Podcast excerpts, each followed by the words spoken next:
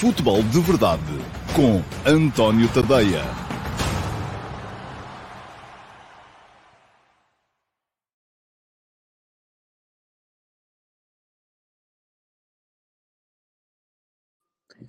Olá, muito bom dia a todos e sejam muito bem-vindos à edição número 721 do Futebol de Verdade. Hoje é terça-feira, dia 10 de janeiro de 2023 e hoje temos uma edição assim um bocadinho que eh, entrecortada entre aquilo que foi a atualidade de ontem, a apresentação de Roberto Martínez, ainda falámos aqui ontem do tema, eh, porque ele tinha acabado de ser apresentado como selecionador nacional para os próximos quatro anos. O espanhol Roberto Martínez sucede a Fernando Santos ao comando da seleção de Portugal. Eu, entretanto, já fui, já falei sobre o tema em diversos locais, falei logo aqui ontem no Futebol de Verdade, uh, para um, ainda muito a quente, depois a seguir à uma e meia no Jornal da Tarde da RTP, depois ao final da noite no 360 na RTP e hoje de manhã no Bom Dia Portugal da RTP também. E agora vamos voltar aqui ainda a vou responder ainda algumas perguntas que inevitavelmente vão aparecer da vossa parte sobre o tema. Aliás, uma delas foi selecionada como pergunta na MUS para a emissão de hoje. Mas há muito mais uh, coisas para falar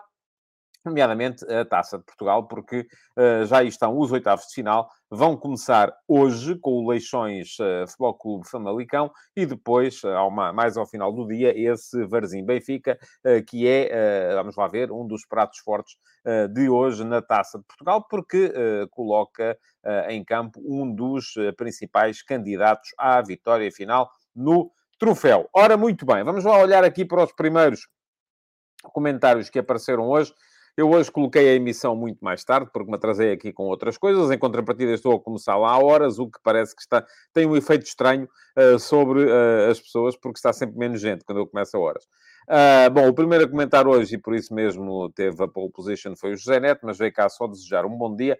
E a primeira pergunta do dia vai para o Filipe Carvalhal, que me uh, chama a atenção para um tema, que é o João Félix para o Chelsea, e pergunta-me se, se eu acho que foi a escolha mais acertada. Uh, se ele não encaixaria bem melhor no sistema e tipo de jogo do Arteta, portanto, no Arsenal. Uh, não será mais uma vez um erro estratégico na carreira do João Félix? Ó oh, oh, Filipe, sim, uh, o Félix se calhar encaixava melhor no tipo de jogo do Arsenal. Uh, mas uh, se calhar o Arsenal também tem outros jogadores para fazer aquilo que o Félix faz e se calhar não achou que fosse bom negócio. Uh, este negócio que o de Chelsea parece estar, o jogo que ainda não está confirmado, mas parece estar em vias de fazer para levar o uh, João Félix uh, por empréstimo até final desta época, pagando pelo empréstimo alguma coisa como 11 milhões de euros. Uh, devem ser 10 milhões de libras, o que depois se refletem mais ou menos em 11 milhões de euros. estas coisas, os jogadores não estão... Perdão não estão lá em casa uh, e dizer, olha, eu agora quero ir jogar para ali. E vão. Não é bem assim. O mercado é sempre uma confluência de vontades entre as vontades dos jogadores, as vontades dos clubes que são contratantes, as vontades dos clubes que podem ou não ceder os passos dos jogadores, uh, depois, chegando-se a acordo relativamente a uma transferência ou uma mudança, falta acertar as vontades relativamente aos preços, e, portanto, uh, eu só, uh, concordando um bocadinho consigo, e aliás, o tema João Félix foi um dos temas que eu abordei nas conversas de bancada de hoje de manhã e para as quais vou deixar aqui depois na emissão gravada o link. Uh, Deixem-me só, como sempre, tomar nota do timecode. Uh, estava a dizer, concordando um bocadinho consigo, e já escrevi sobre o tema, aquilo que me parece é que uh, só quer retirar um bocado o peso da decisão de cima do jogador, porque o jogador não escolhe onde é que quer ir jogar, era o que mais faltava, não é? O jogador, quando muito pode, vetar alguma solução que lhe seja apresentada. E a questão que se coloca aqui. Peço desculpa. A questão que se coloca aqui é se ele faria melhor em vetar esta opção de Chelsea ou não. Eu acho que não. Porque, apesar de tudo, hum, parece-me que o Chelsea ninguém sabe muito bem o que é que vai ser nesta segunda metade da época. Uh, há um bocadinho a noção de que o uh, Félix só dá tiros nos pés, em termos de escolhas de carreira. Ah, porque já quando foi para o Atlético de Madrid provavelmente não seria a melhor opção para ele, e isso acabou por se verificar nestes anos em que lá está, porque o, o, o Cholo Simeone não é de todo um treinador uh, que aprecie devidamente as características do João Félix. o clube pagou 127 milhões de euros por ele, mas depois não, não, não constrói uma equipa à volta das suas características, embora também tinha pago muito pelo Griezmann, e Griezmann é a unha com carne com Simeone. já é um jogador de que Simeone não abdica de, maneira, de maneira nenhuma. Mas é verdade que sim, mas ao mesmo tempo também foi um bocadinho no meio do caos que o João Félix se revelou. Uh, o João Félix entrou na equipa principal do Benfica uh, de forma consolidada depois da demissão do Rui Vitória. O Rui Vitória não apostava nele, o Benfica andava pelas ruas da amargura, tanto que o Rui Vitória foi despedido, estava longe do primeiro uh, a meio desse campeonato, e depois foi no meio desse caos, de facto, que o João Félix acabou por crescer fazendo com, crescer a equipa também. Veremos se ele é capaz uh, de fazer a mesma coisa com este Chelsea, uh, se bem que me parece que este ano para o Chelsea não vai ser com certeza um ano uh, fantástico. Já está longe de poder ser um ano fantástico. Restará a Liga dos Campeões, mas para isso era preciso que a equipa começasse a acertar de uma forma estapafúrdia, porque na Premier League não creio sequer que o Chelsea possa chegar aos quatro primeiros dessa forma, obtendo uma classificação para a próxima edição da Liga dos Campeões. José Neto, Malinowski no Marselha por 10 milhões, candidato a pechincha do mercado.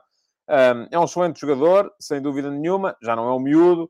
Uh, o Marselha continua a ter é um saco de dinheiro para gastar em tudo e mais alguma coisa. Carlos Guist, bom dia.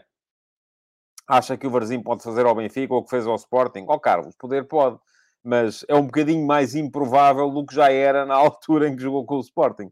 E se na altura em que jogou com o Sporting isso era absolutamente improvável, Uh, neste momento é mais improvável ainda, porque o Benfica uh, está num momento melhor do que estava o Sporting naquela altura. Uh, e, por outro lado, já tendo a surpresa sido consumada uma vez, quem quer que lá chegue já vai uh, de sobreaviso. Mas já falaremos sobre isso, como falaremos também aqui um bocadinho sobre a retirada do Gareth Bale, que me pede o João Pereira para, o, para o fazer, sim, está, está previsto. O uh, Joca veio cá só dizer que seja uma taça cheia de bom futebol. E pergunta-me aqui o José Neto que lugar ocupa Bale nos melhores britânicos da história. Ó oh, José, é, é, é, muito complicado fazer-lhe assim essa, responder-lhe desta maneira assim de repente, mas uh, eu diria que uh, o melhor galês será à frente do John Charles, uh, que, que andou pela Juventus nos anos uh, 50, salvo erro. Uh, mas depois temos que estar aqui a misturar os escoceses, os irlandeses, sei lá, estará seguramente nos 10 mais.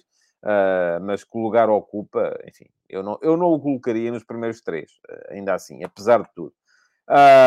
bom dia para o Miguel Silva e o Mister Daniel Moreira diz que Sérgio Conceição acaba de anunciar que joga o mesmo 11, isto no jogo do Porto amanhã contra o Oroca, trocando apenas o guarda-redes. Será que este Porto não deveria ir ao mercado de transferências para melhorar o plantel? Lá está Daniel, uh, dever deve. Uh, se pode, já é uma coisa completamente diferente. Uh, vamos a ver uh, se, se, há, se há dinheiro, se há verba. E eu acho que para os clubes portugueses há sempre aqui uma perspectiva um bocadinho conflituante entre aquilo que são os interesses dos adeptos e dos treinadores, que é o mais possível manter os plantéis, manter as equipas, manter os jogadores, porque a, a, equipa foi trabalhada com estes jogadores. Se for possível dar um pequeno retoque aqui ali ou lá, fantástico. Mas isso só é possível uh, se de repente uh, os cofres estiverem aprovisionados. E eu volto a lembrar-vos uma coisa muito simples, meus amigos. O futebol em Portugal dá prejuízo. Os clubes portugueses, em termos de receitas correntes, perdem dinheiro todos os anos. Portanto, a única forma de continuarem a jogar semana após semana, é nas alturas em que abre o mercado, haver uns tipos que aparecem lá e que são os salvadores da pátria, que chegam lá e dizem assim: ok, agora consigo vender o uh, Zé, o Manel e o Joaquim. E o Zé, o Manel e o Joaquim vão à vida deles, vem um caminhão cheio de dinheiro que é para compensar as perdas de dinheiro do exercício que se segue. Uh, isto depende sempre tudo muito da forma, ou, da forma em que estão os cofres. E depois vem, há fenómenos cíclicos, não é? Há aquela coisa, agora vamos priorizar os resultados, não queremos saber nada dessa coisa das finanças e tal. E isto geralmente dura dois, três anos. Ao fim de dois, três anos a perder dinheiro, começa-se a chegar à conclusão que não dá, e então é preciso priorizar outra vez um bocadinho as contas e a venda dos jogadores. É uma pena que seja assim. É, de facto, uh, mas uh, pronto, é o que temos. Paulo Neves, bom dia. Este escandaleiro que vem em França, mete Zidane e tudo. Ora, aí está, Paulo, está a ver, não somos só nós temos escandaleiras, os franceses também têm. Uh, já escrevi sobre o tema nas conversas de bancada de ontem, uh, mas creio que o presidente da Federação, Noel Grayet, já uh, pediu, e acho que falei aqui do tema também no futebol de verdade de ontem. Creio que Noel Grayet já, até já pediu desculpa a Zidane por aquilo que foi claramente um excesso na oralidade. Pode acontecer, eu às vezes também digo coisas que depois penso que se calhar era melhor não ter dito. Portanto, uh, uh, isso acontece-nos um bocadinho a todos. Pedro Ferreira diz que Félix vai de burro para cavalo. Portanto, será uma coisa boa, não é? Quer dizer, depende. Uh, troca um treinador de mentalidade defensiva por um do género, ou pior, se for para o Chelsea. Agora, não percebi, ó Pedro. Uh, a expressão idiomática é de cavalo para burro. Um, de burro para cavalo estaria a melhorar, mas depois o resto da sua frase uh, faz pressupor que acha que não, que acha que ele fica na mesma. Portanto, enfim, vamos a ver. Não há nada como dar tempo ao tempo. O Tiago Caetano diz que o João Félix não teria lugar no Arsenal uh, que o Chelsea está muito debilitado e que é melhor para ele. E o Rodrigo uh, pergunta-me o que é que eu acho do Braga em segundo lugar. Olha, acho muito bem. Se tem mais pontos que os outros, acho muito bem. Eu, nestas coisas aqui, uh, quem faz mais pontos é que tem que lá estar. E, e, o Braga, neste momento, tem mais pontos que o Porto e que o Sporting, portanto, está em segundo lugar. Agora, se me pergunta assim, acha que de forma consolidada uh, o Braga deve manter, ou conseguirá manter este segundo lugar? Eu vou já dizer, vai ser muito difícil. E vai ser muito difícil, porque o Braga neste momento está numa fase muito boa. Fez dois jogos belíssimos, consecutivos, contra o Benfica e contra o Santa Clara, mas vinha de uma série de jogos menos bem conseguidos. E é possível que essa série de jogos menos bem conseguidos volte a aparecer. Uh, em contrapartida, temos o Porto e o Sporting num momento mau, uh, que eu não acredito, ou tenho dúvidas, que se vai manter durante todo o campeonato. Há um jogo fundamental uh, para, dois, se fizermos dois jogos, embora também seja preciso o Braga ganhar entretanto, para a, eh, a campanha do Braga, para o Braga poder. Uh, para podermos perceber se o Braga pode de facto aspirar a uma presença na próxima Liga dos Campeões ou não, que é o uh, Sporting Sporting Clube Braga com que abre a segunda volta. O Braga tem que ir ao Alvalade e tem que não perder. Porque se perdem ao Alvalade, como perdeu e vou contar na Taça da Liga, uh, vai outra vez ser complicado. Mas isto é só daqui a mais três jogos, porque entretanto o Braga ainda joga com o Vitória para a taça, ainda tem duas jornadas de campeonato pela frente e o Sporting ainda vai jogar uh, com o Benfica, onde também não terá com certeza uh, tarefa fácil. Bom, vamos em frente. Temos que ir para a pergunta na MUS de hoje, porque hoje volta a haver pergunta na MUS. Uh, e uh, por isso mesmo uh, temos que seguir em frente, porque temos que nos habituar a fazer o futebol de verdade um bocadinho mais curto. Esta coisa de 50 minutos não pode ser, não é bom para vocês, não é bom para mim, não é bom para ninguém. Portanto, vamos lá embora. Pergunta na MUS para hoje. Vem do Ruben Pontes. Olá, Ruben, bom dia. E pergunta-me Ruben. Acredita que Roberto Martínez irá adotar o esquema de três centrais a partir de agora, portanto, na seleção portuguesa? E acha que pelo facto de o Sporting jogar assim irá afetar mais as convocatórias? Ah, muito bem, Ruben. Vamos lá falar um bocadinho do futebol do Roberto Martínez. Eu já uh, tinha dito aqui ontem, e mantenho, e aliás voltei a escrever hoje, uh, e já deixei o link lá atrás para as conversas de bancada, portanto não vou voltar a deixar, mas aproveito para deixar aqui a passar em rodapé o link para o meu Substack. Para quem está a ver só a partir de agora, está a passar aqui em baixo, é tadeia.substack.com e vou deixar aqui em cima também o link para quem quiser uh, ir lá e fazer uma subscrição, nem que seja uma subscrição uh, gratuita, para passarem a receber uh, sempre os meus textos. E os textos gratuitos, as conversas de bancada fazem parte do pacote gratuito uh, do meu uh, Substack. Mas se quiserem ler mais algumas coisinhas, uh, ou comentar lá no Substack, ou ter acesso ao meu canal Telegram, onde eu leio os textos para vocês, ou entrar no meu servidor de Discord, onde vamos todos debatendo futebol em chat rooms criadas para o, para o efeito, têm que fazer a subscrição premium, que vos custa 5 euros por mês. Mas se não quiserem, se não tiverem orçamento, e eu este mês tenho tido uma série de pessoas, porque eu sempre que alguém uh, dessubscreve, vamos lá ver, ou deixa expirar a subscrição, eu uh, mando um e-mail a perguntar à pessoa porquê, porque quer aperfeiçoar a coisa, quer, vamos lá ver, se isto uh, se estou a fazer mal, acha que devia fazer mais isto, mais aquilo, mais aquilo outro, o preço é caro, é barato, o que é que acha, não sei o quê, e há muita gente a dizer-me neste momento que, é pá, isto no mês de janeiro foi preciso reequacionar aqui os gastos do orçamento familiar e há gastos que são, enfim sedentários, como é o caso uh, da subscrição, e que, portanto, foram de vela, ok, eh, eu tenho mais aqui a entender isso, porque sei que isto está mal para todos. Mas, uh, ia a dizer, então, relativamente à pergunta, vamos lá falar um bocadinho do futebol do, do Roberto Martínez. Eu já disse ontem, e voltei a escrever hoje, que acho que uh, Roberto Martínez é um treinador de continuidade relativamente à forma de pensar de Fernando Santos. Uh, mas quando digo isto, penso fundamentalmente uh, numa lógica uh, de ser um treinador que gosta muito de manter um núcleo uh, com o qual, no qual se baseia para formar as suas equipas.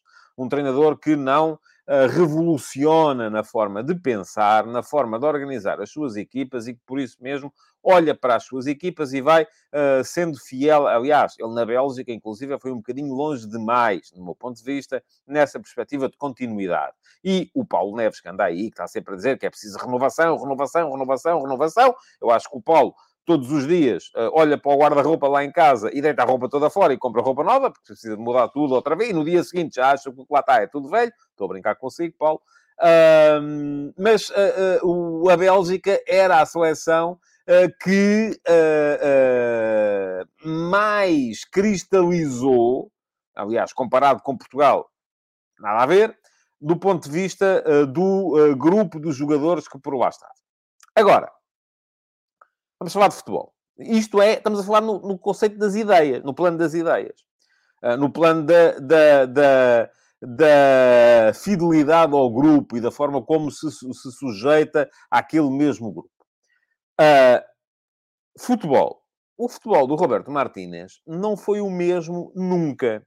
E, aliás, ele ontem perguntaram-lhe isso mesmo, se ele ia jogar com três centrais. E ele disse, pode ser, mas também pode não ser. Eu acho que, muito francamente, eu acho que ele ainda não sabe. Uh, quer ver os jogadores primeiro, quer perceber o que é que tem, quer perceber o que é que está uh,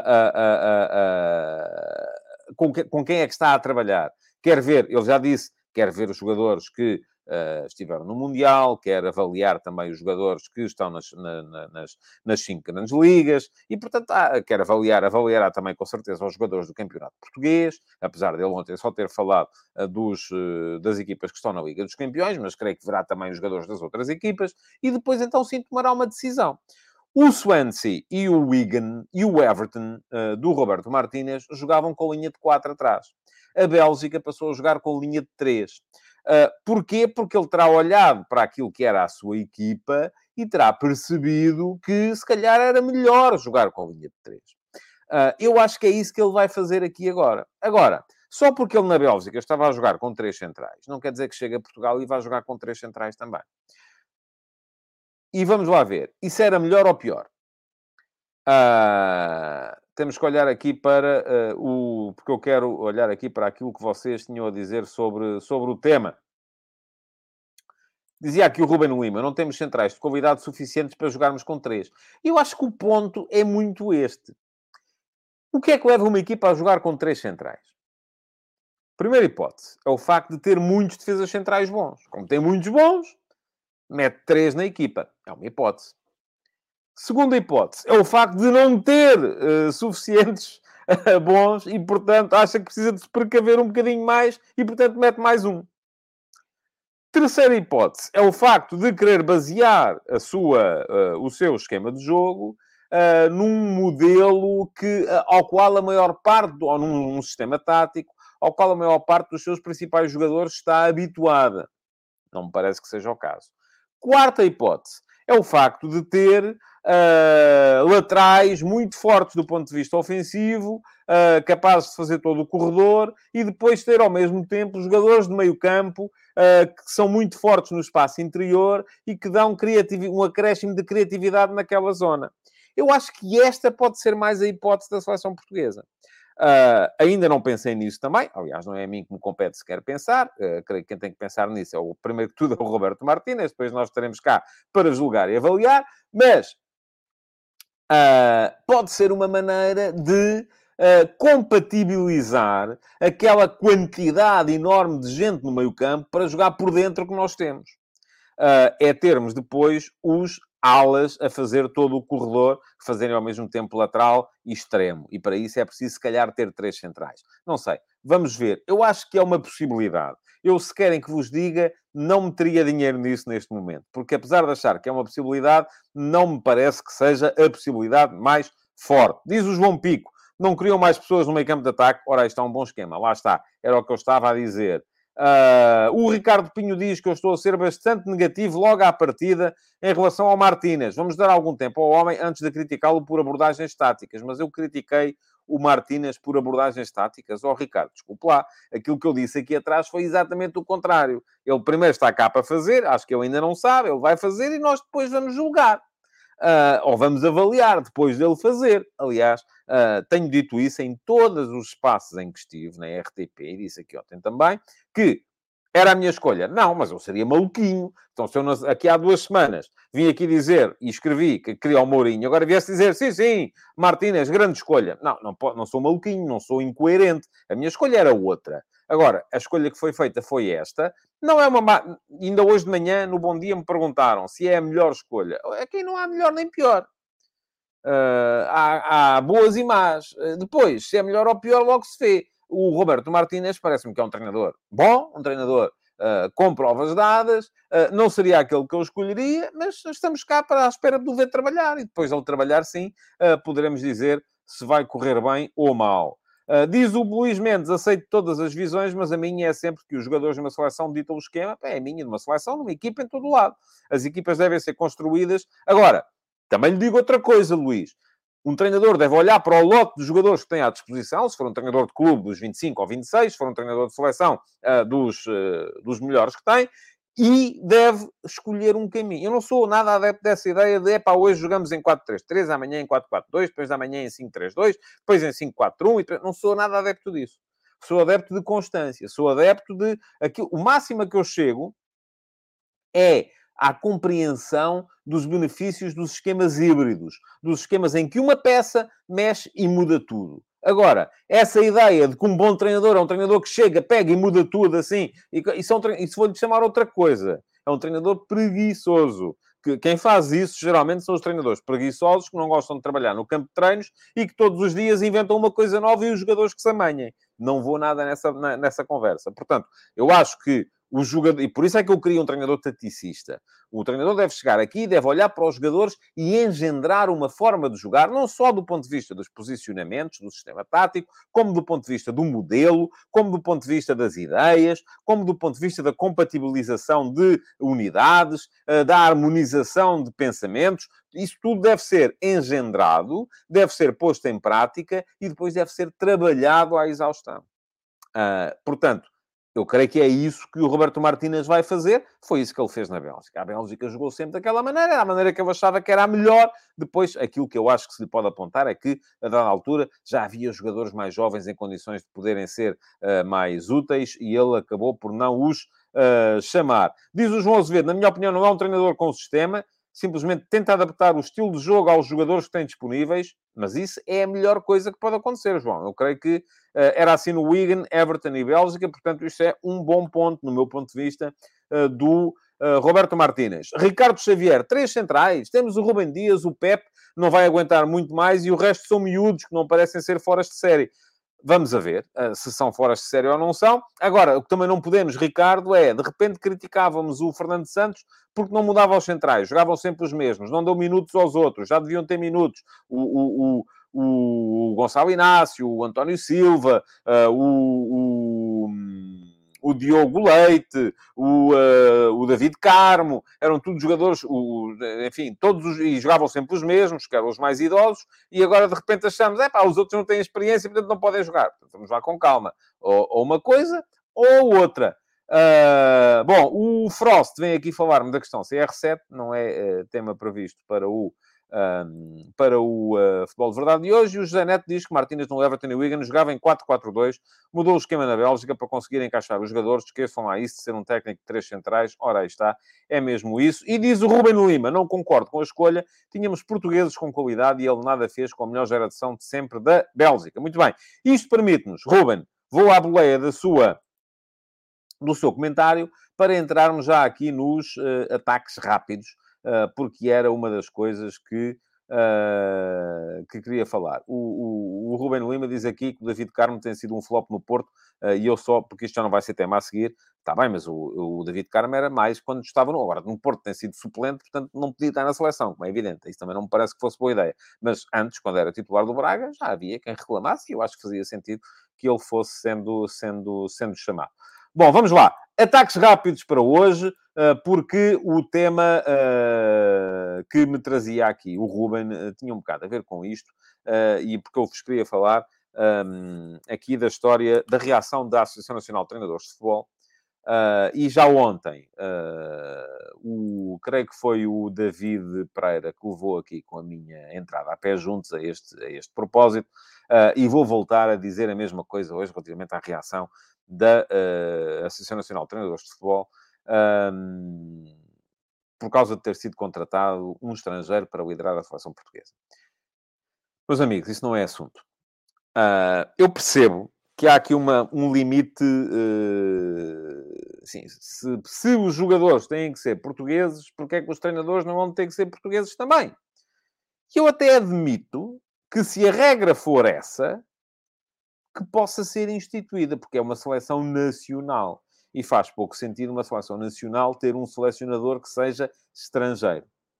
Uh, portanto, aqui se calhar temos que ser um bocadinho compreensivos com a ideia.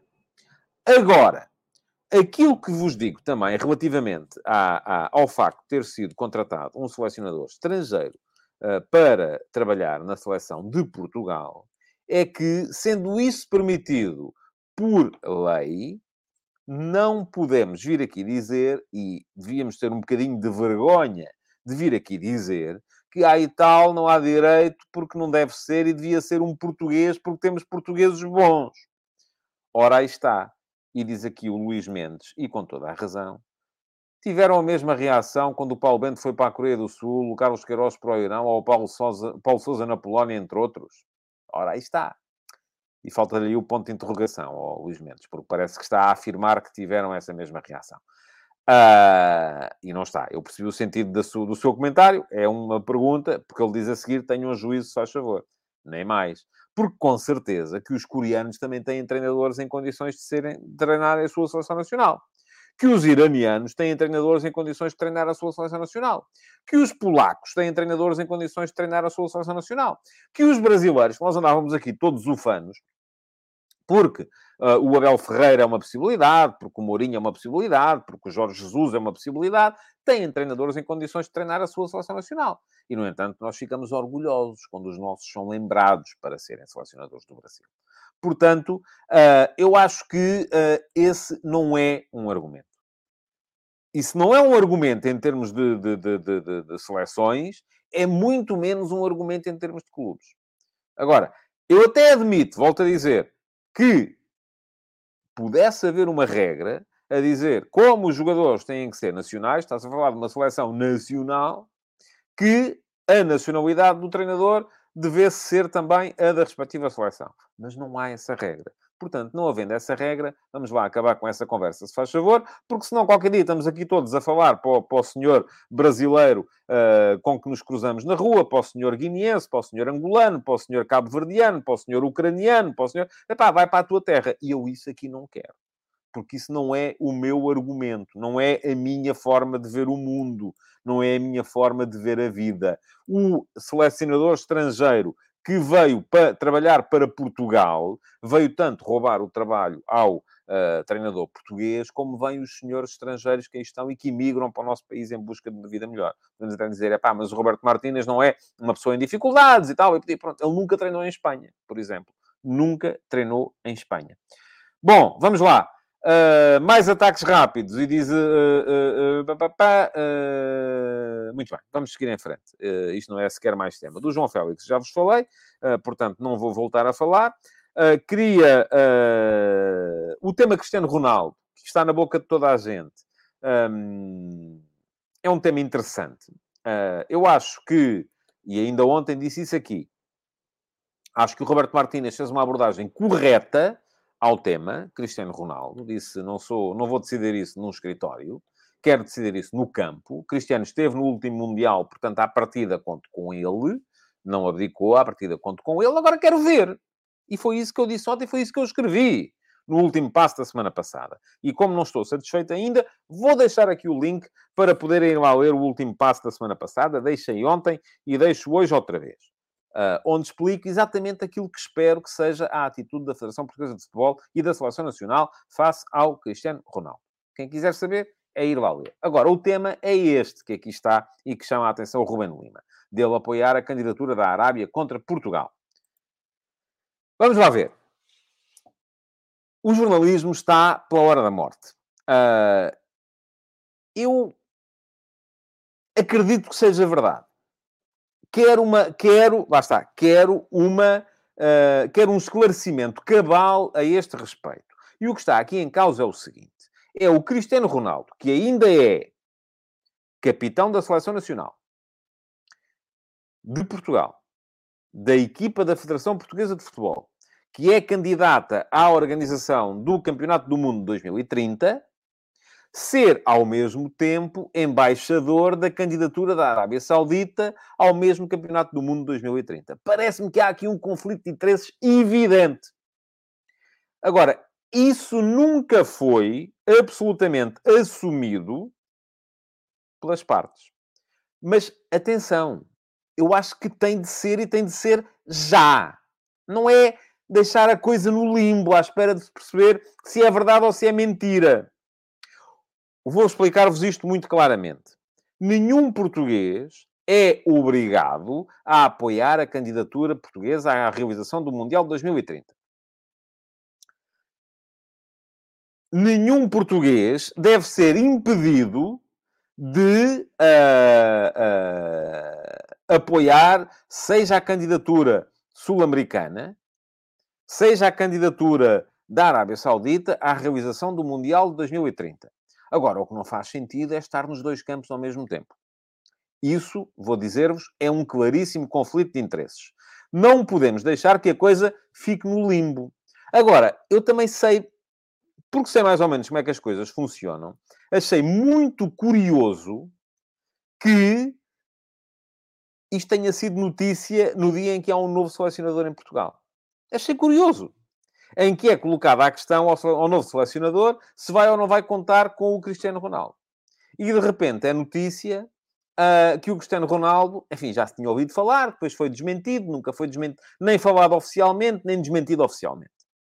Uh, mas, no mesmo dia, aparece uma notícia a dizer que, afinal de contas, ele vai ser embaixador da candidatura da Arábia Saudita ao Mundial de 2030.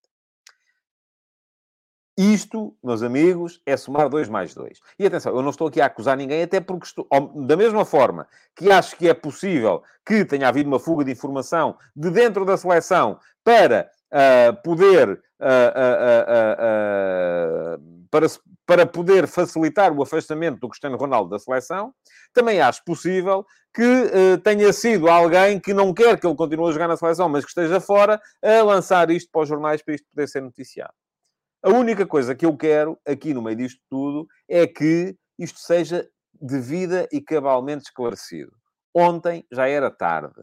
Tem que ser por parte da Federação Portuguesa de Futebol, por parte da candidatura da Arábia Saudita, por parte do próprio Cristiano Ronaldo. Isto tem que ser esclarecido. Não me choca nada que ele vá jogar para o Al Nasser, não me choca nada que ele seja embaixador da candidatura da Arábia Saudita, mas se ele for embaixador da candidatura da Arábia Saudita, deixa de ter, obviamente, condições para poder ser capitão e jogador da seleção portuguesa. Isto, para mim, é uma evidência. Agora, uh, é preciso é perceber se isto é tudo verdade. Porque, uh, e vamos lá ver, volto a dizer-vos, há, uh, neste, cada vez mais, há mais spin doctors, há mais gente aqui a, a, lançar notícias com interesses evidentes e eu, cada vez mais, ainda bem que me ensinaram a pensar assim, quando eu comecei a ser jornalista, que é perceber, aparece uma notícia, vem de uma fonte, a quem é que isto aproveita? É muito importante, e cada vez menos se pensa nisso, porque cada vez mais o jornalismo está na busca do soundbite e está na... Uh, uh, e está na, uh, na notícia plantada, na notícia colocada, para favorecer este, aquele ou o outro interesse. Uh, e, aliás, querem a busca do soundbite, querem um exemplo, uh, conferência de imprensa do Benfica, do Roger Schmidt, ontem. Esteve muito bem, mais uma vez, o treinador do Benfica. Roger Schmidt, uh, fizeram-lhe uma pergunta sobre Enzo, ele respondeu, deu uma resposta cabal, disse aquilo que tinha a dizer o Enzo Fernandes está bem, o assunto está ultrapassado, está, juntou-se ao plantel, está preparado para jogar. E quando lhe voltam a perguntar a mesma coisa, isto neste momento, o jornalismo está, além daquela questão uh, uh, que tem a ver com perceber a quem é que a notícia aproveita, está cada vez mais na busca do soundbite. E sou muito sensível e, eu, e estou finalmente a perceber aquilo que o Paulo Neves dizia aqui ontem, de só terem sido feitas três perguntas uh, ao, ao, ao, Fernando Gomes ontem. Uh, uh, aquilo que, e hoje percebi, que os jornais desportivos, por exemplo, foram impedidos de colocar perguntas ontem na conferência de imprensa. Eu percebi isso porque foi escrito, salvo erro, no editorial do jornal O Jogo de ontem. Mas Uh, isto porquê? Porque cada vez mais as conferências de imprensa são o predomínio do soundbite, são o predomínio da TV em direto, são o predomínio da polémica. Já se perguntou, o homem já respondeu, mas a gente pergunta outra vez. Porque pode ser que ele responda de outra maneira, um bocadinho mais uh, uh, entusiasmante, um bocadinho mais, que dê mais engagement. E há quem confunda isto com coragem, que é isso é que eu acho que é extraordinário. Aliás, ainda ontem, quebrei a minha regra de não interagir no Facebook uh, e respondi a um, a um senhor uh, que comentou a crónica do jogo do Porto, do Casa Pia Porto, indo dizer que eu estava sempre e tal, por isso é que aquilo tinha pouco engagement, porque eu não, eu não tinha coragem de dizer as verdades e tal. As verdades são sempre aquilo que a pessoa em questão pensa. Uh, e, e então, aquilo que Uh, e, e, já vou ler o, o, comentário do Pedro Ferreira, apesar de estar em caixas altas, que é uma coisa com a qual eu engalinho. Mas estava a dizer que, agora até, até me perdi, com tanta caixa alta, tanta gritaria, eh, até, até me perdi. Já nem sei o que é que estava a dizer. Um, mas uh, uh, é que perdi-me mesmo. Bom, enfim, vamos passar. É que esqueci-me daquilo que queria dizer. Diz aqui o Pedro Ferreira, não perguntaram a mesma coisa. Primeiro perguntaram sobre o estado do problema com o treinador e depois perguntaram como é que o plantel reagiu. É bem diferente. Pronto, ok. Ah, já sei, estava a explicar que reagi no Facebook a, uma, a, uma, a um comentário para explicar que o engagement, infelizmente, as pessoas confundem a coragem de dizer as verdades e as verdades são sempre aquilo que a pessoa em questão pensa. Porque qualquer pessoa que pensa de uma maneira diferente já não está a dizer a verdade. E é porque não tem coragem de dizer a verdade. E as pessoas confundem isso com aquilo que é ou deve ser o jornalismo. O jornalismo não é isso, meus amigos. O jornalismo é, se se percebe que uma pessoa não responde sobre um tema, e se já foi feita a pergunta, voltar a fazer a pergunta é só, enfim, é querer armar confusão para ir à procura do engagement. Não é, não é uma questão de coragem. Bom, uh, uh, Diz aqui o Carlos Santana, quando os jornalistas são impedidos de fazer perguntas nas supostas conferências de imprensa, não deviam retirar-se das mesmas? Atenção que não me refiro à questão dos soundbites. Não, ó oh, Carlos, é que eu acho que os jornalistas não foram impedidos de fazer perguntas. A questão é que há alguém que escolhe quem é que faz as perguntas. E cada vez mais as conferências de imprensa, porque são transmitidas em direto, uh, são, uh, privilegiam as televisões em direto. E cada vez mais também as televisões uh, querem o, o soundbite. Portanto, a questão está intimamente ligada. Bom, o que é que eu queria dizer mais? Ah, assinalar então o final de carreira do Gareth Bale. O Gareth Bale foi um extraordinário jogador de futebol enquanto quis. Uh, Lembro-me sempre daquela frase que era Wales, Golf, Madrid, uh, que eram as prioridades, de acordo com um responsável do, uh, do, do, Real Madrid, as prioridades do Gareth Bale. Uh, Gareth Bale fez sempre tudo aquilo que podia pela seleção de Gales. Eu acho que a seleção de Gales, e ele por isso mesmo é a maior figura da história do futebol galês, mas uh, depois, uh, a dada altura, já parecia mais interessado nos campos de golfe do que no profissionalismo no Real Madrid. Passou pelo Tottenham, também já não deu certo. Andou no, andou no, no no futebol da MLS, também, enfim, com um rendimento uh, já próprio de um jogador em final de carreira. Uh, foi uma pena, porque eu acho que Gareth Bale teria tido muito mais para dar uh, ao, ao futebol mundial do que aquilo que deu, e mesmo assim deu muita coisa. Recordo anos muito bons no Tottenham, uh, recordo uh, anos ainda assim bons no início, do início no Real Madrid, onde teve ainda assim ali aquele problema de protagonismo, mas acho que ele desistiu demasiado cedo de ser jogador de futebol. E é o que diz aqui o Uh, Carlos Santana, ele está em final de carreira desde os 28 anos. O António Severo uh, diz que o maior galês para ele foi o Ian Rush. Sim, embora o Ian Rush nunca tenha conseguido estar numa grande competição internacional de seleções. Uh, eu, eu, tenho muita dificuldade em dizer aqui se foi o Ian Rush, se foi o, uh, se foi o Gareth Bale, se foi o John Charles. Não os vi a todos, não vi o Ian Rush ainda vi, o John Charles já não vi. Uh, acho que isso não é conversa, mas, mas foram, foram todos bons, é isso que é importante dizer. Assinalar também a entrada do Jorge Simão iminente no Santa Clara. Uh, vamos a ver, e o Mateus Bastos, ainda lembra aqui o Ryan Giggs, é verdade, houve muitos jogadores bons, é por isso é que eu, estas coisas uh, uh, não, não, é sempre difícil chegarmos aqui dizendo, ah, os maiores foram esses, então se for assim de repente, epá, eu preciso sempre de uma boa meia hora para pensar e para ver se me estava a esquecer deste, daquele ou do outro. Bom, entrando finalmente no ataque organizado para hoje, e na, que vai ser a Taça de Portugal, Uh, vai ter pouco tempo, vamos falar pouco tempo sobre o tema, porque eu gosto de falar é depois dos jogos, não é antes. Uh, mas ainda assim, assinalar aqui o facto de hoje termos um Varzim Benfica. Já me perguntou um de vocês no início uh, se o Varzim podia fazer ao Benfica aquilo que fez ao Sporting. Já vos disse aquilo que, que podia dizer sobre o tema. Acho que poder pode, como é evidente, não é fácil. E não é fácil porquê? Porque o Benfica está melhor hoje do que estava ao Sporting quando perdeu na Póvoa. Uh, aliás, nem foi na Póvoa, creio que foi em Barcelos esse jogo. É? Tenho, tenho uma vaga ideia que foi em Barcelos. E não é fácil também porque o Benfica já vai entrar avisado. E, além do mais, não é fácil porque uh, estamos mais perto do objetivo. Uma coisa é quando são aquelas primeiras eliminatórias e as equipas uh, de, de um, as equipas grandes aparecem e tal e pensam assim, é pá, isto ainda falta tanto para chegar à final que isto uh, a gente epá, é só entrar em campo e coisa e está resolvido. Quando se chega a esta fase, e já estamos nos oitavos de final, uh, os jogadores e as equipas já começam a pensar assim: é pá, a seguir aos oitavos são os quartos, meias e final. Portanto, faltam três jogos para o Jamor. O nível de concentração é muito maior. E vamos ser honestos: para uma equipa da Liga 3, como é o Varzim, segundo classificado uh, da sua série na Liga 3, ganhar a uma equipa de topo da Primeira Liga, é preciso que a equipa de topo da Primeira Liga esteja claramente desconcentrada, esteja claramente num momento mau, porque caso contrário será ah, muito complicado isso poder, ah, poder acontecer.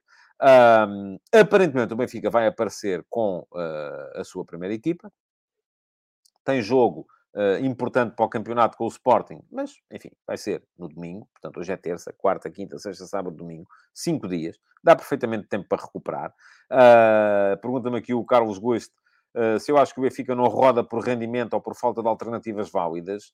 Na minha ótica, o Benfica tem 12, 13 jogadores válidos e o Schmidt espreme esses ao máximo. Pronto, até aqui não se arrependeu de o fazer. E eu, no início da temporada, chamei a atenção para isso. Agora, de repente o homem continuava a ganhar jogos, portanto, provavelmente ele é que tinha razão. Pergunta ao Josias se joga ao Enzo. Aparentemente sim, mas vamos a ver. Uh, e uh, uh, o João Moreno diz que espera ver o Enzo a titular hoje. O Pedro Ferreira diz que o maior roubado da Pova pode ajudar a equipa da casa.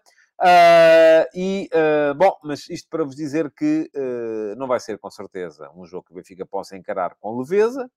Mas uh, é um jogo em que o Benfica é amplamente favorito, mais a mais, se acontecer aquilo que se prevê, que é o Benfica entrar em campo com o seu 11 uh, ah, de gala neste momento, embora seja um 11 ainda sem, vamos ver se com o Neres ou sem o Neres, creio que ainda sem o Neres, porque uh, não quererá o Schmidt arriscar o Neres de, de, de, de início. o, o Varzim tem feito uma boa campanha na taça, uma campanha sobretudo segura. Os últimos três jogos ganhou-os sempre por 1 a 0, ao Feirense, ao Sporting e ao São João de Ver.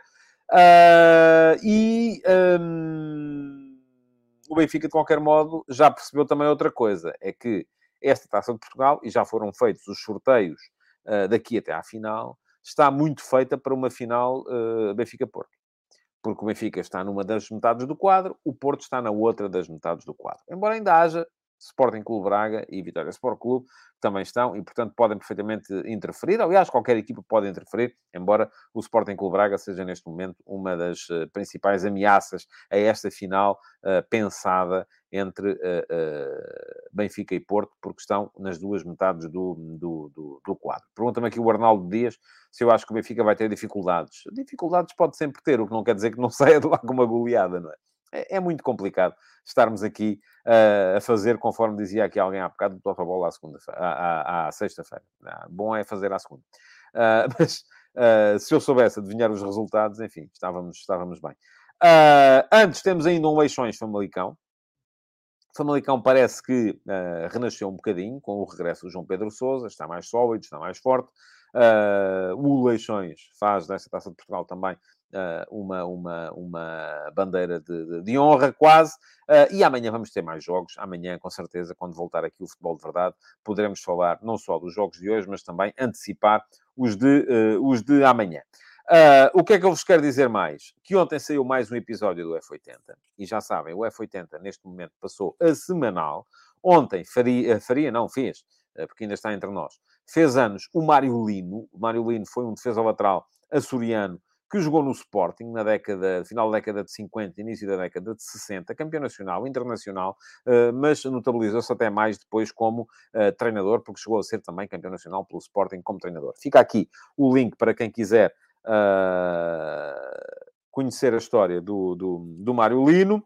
O F80, já sabem, é uma uh, secção do meu Substack uh, que, durante um ano, vos trouxe uma cromobiografia todos os dias, a história de um dos heróis que fez os 100 anos de competição nacional do futebol em Portugal uh, e que, desde agora, 2023, porque já não estamos em ano de centenário, vos traz uma cromobiografia por semana. Uh, na semana passada lá esteve Jorge Gonçalves, avançado do Vitória Sport Clube. Esta semana uh, temos, então, ou tivemos ontem, o Mário Lino, defesa do Sporting. Para a semana teremos mais um uh, jogador. de resto, é pedir-vos que deixem o vosso like na emissão de hoje, que deixem perguntas na emissão gravada.